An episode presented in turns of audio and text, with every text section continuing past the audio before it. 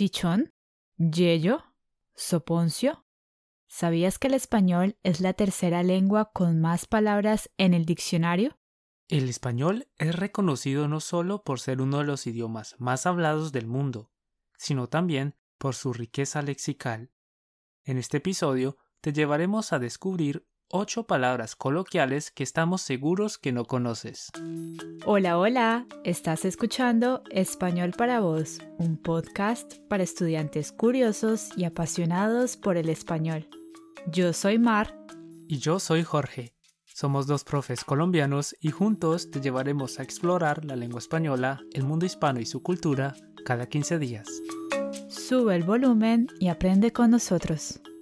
Únete a nuestras clases de español en somosl.com. En el mundo hay más de 400 millones de hablantes de español. Es la lengua oficial de 22 países y una de las más ricas por su elevado número de palabras. De hecho, según el diccionario de la Real Academia Española, este idioma cuenta con más de 90.000 palabras. No obstante, en nuestro día a día no usamos tantas palabras para comunicarnos. Un hablante nativo puede usar entre 300 a 3.000 palabras para expresarse en su cotidianidad. Esto depende de su nivel educativo. Y claro, hay excepciones. Por ejemplo, Cervantes utilizó más de 20.000 palabras diferentes en su obra. Teniendo en cuenta esto, queremos ayudarte a ampliar tu vocabulario. Por tal razón, en el episodio número 17 de Español para Vos, vamos a enseñarte ocho palabras coloquiales para describir síntomas, lesiones o problemas de salud. Estas palabras se emplean en muchos países de Centroamérica y Suramérica, pero no suelen aparecer en los libros de español. Así que si quieres conocer nuevas palabras, sigue escuchando. Como hemos mencionado antes, las palabras que vamos a enseñarte hoy son de uso coloquial, es decir, de uso informal o familiar.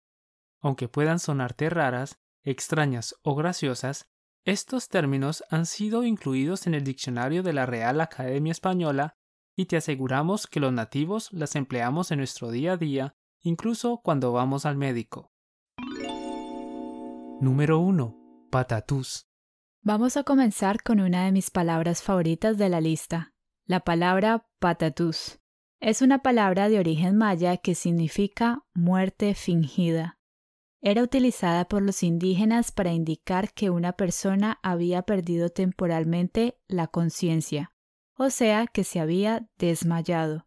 En español, utilizamos la palabra patatús como sinónimo de la palabra desmayo y la solemos acompañar del verbo dar, dar un patatús.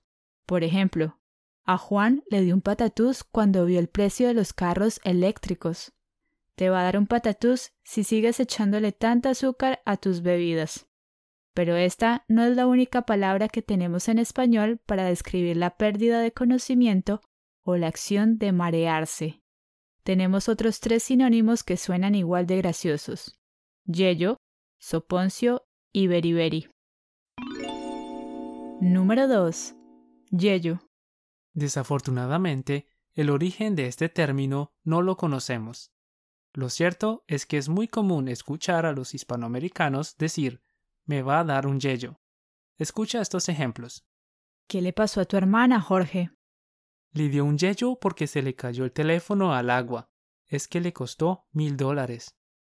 Si no como algo antes de hacer deporte, fijo me da un yello. Número 3. Soponcio. De acuerdo con la RAE, este término viene del cruce de dos palabras. Sopetón, que significa golpe fuerte y repentino dado con la mano, y arreponcio, que significa accidente. En resumen, es otra forma de decir desmayo o mareo. Cuando fuimos al Machu Picchu nos dio un soponcio por la altura. A mi mamá le va a dar un soponcio cuando sepa la verdad. Número 4. Beriberi. Es una palabra muy curiosa que viene del idioma singalés, una lengua indoeuropea hablada por el grupo étnico mayoritario de Sri Lanka al sur de la India. Beriberi es una enfermedad grave que se extendió por todo el sudeste asiático a finales del siglo XIX. Esta enfermedad provoca una debilidad extrema en el cuerpo y dolor. Sin embargo, actualmente en Hispanoamérica no utilizamos esta palabra para referirnos a la enfermedad, sino para hablar de un mareo o un desmayo. Si decimos que a Juan le dio un beriberi, no significa que tiene esta enfermedad. Significa que se mareó o se desmayó. Número 5. Chichón. Un chichón no es ni una enfermedad ni un síntoma. Es una lesión causada por un golpe en la cabeza. A ese bulto o a esa montañita que nos sale en la cabeza después de darnos un golpe, le llamamos chichón. Número 6.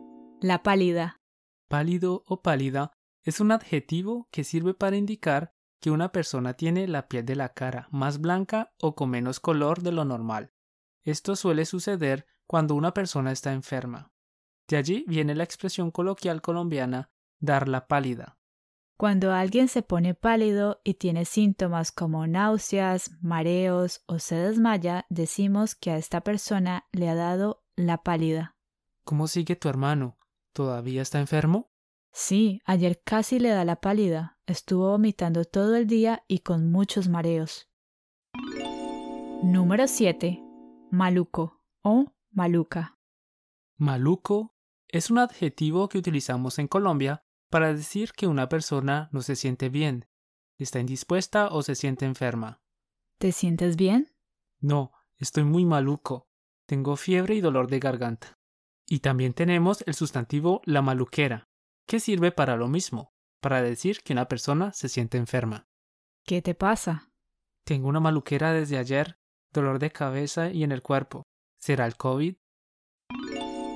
Número 8. Chiripiorca. Aparentemente, la palabra chiripiorca fue inventada por Roberto Gómez Bolaños o también conocido como Chespirito. Fue un comediante mexicano muy famoso en Latinoamérica por haber creado programas de humor que tuvieron mucho éxito, entre ellos El Chavo del Ocho y El Chapulín Colorado. Este comediante creía que las palabras que comenzaban con CH le traían suerte. Por ello, creó y utilizó un gran número en sus programas. Una de las palabras que se popularizó con este programa fue la palabra chiripiorca, que utilizamos cuando alguien tiene un ataque nervioso o tiene un comportamiento extraño. Si uno de tus amigos comienza a comportarse de manera extraña, puedes decir que le dio una chiripiorca. Estas son las ocho palabras coloquiales que queríamos enseñarte en este episodio. Recuerda que puedes descargar gratuitamente la transcripción de este episodio para verificar si has comprendido bien en somosl.com. Si este episodio te ha gustado y te gusta nuestro trabajo, puedes ayudarnos dejando 5 estrellitas en Spotify y Apple Podcast. También puedes invitarnos a un cafecito colombiano en coffee.com slash somosl. Nos ayudarías un montón. ¿Quieres aprender español? Sí. Únete a nuestras clases de español en somosl.com o síguenos en nuestra cuenta de Instagram arroba somoslonline, donde puedes encontrar un montón de videos y mucho más contenido para aprender español. Es todo por hoy. Gracias por escucharnos. Te esperamos en 15 días con un nuevo episodio de Español para vos. Hasta pronto. Chao, chao.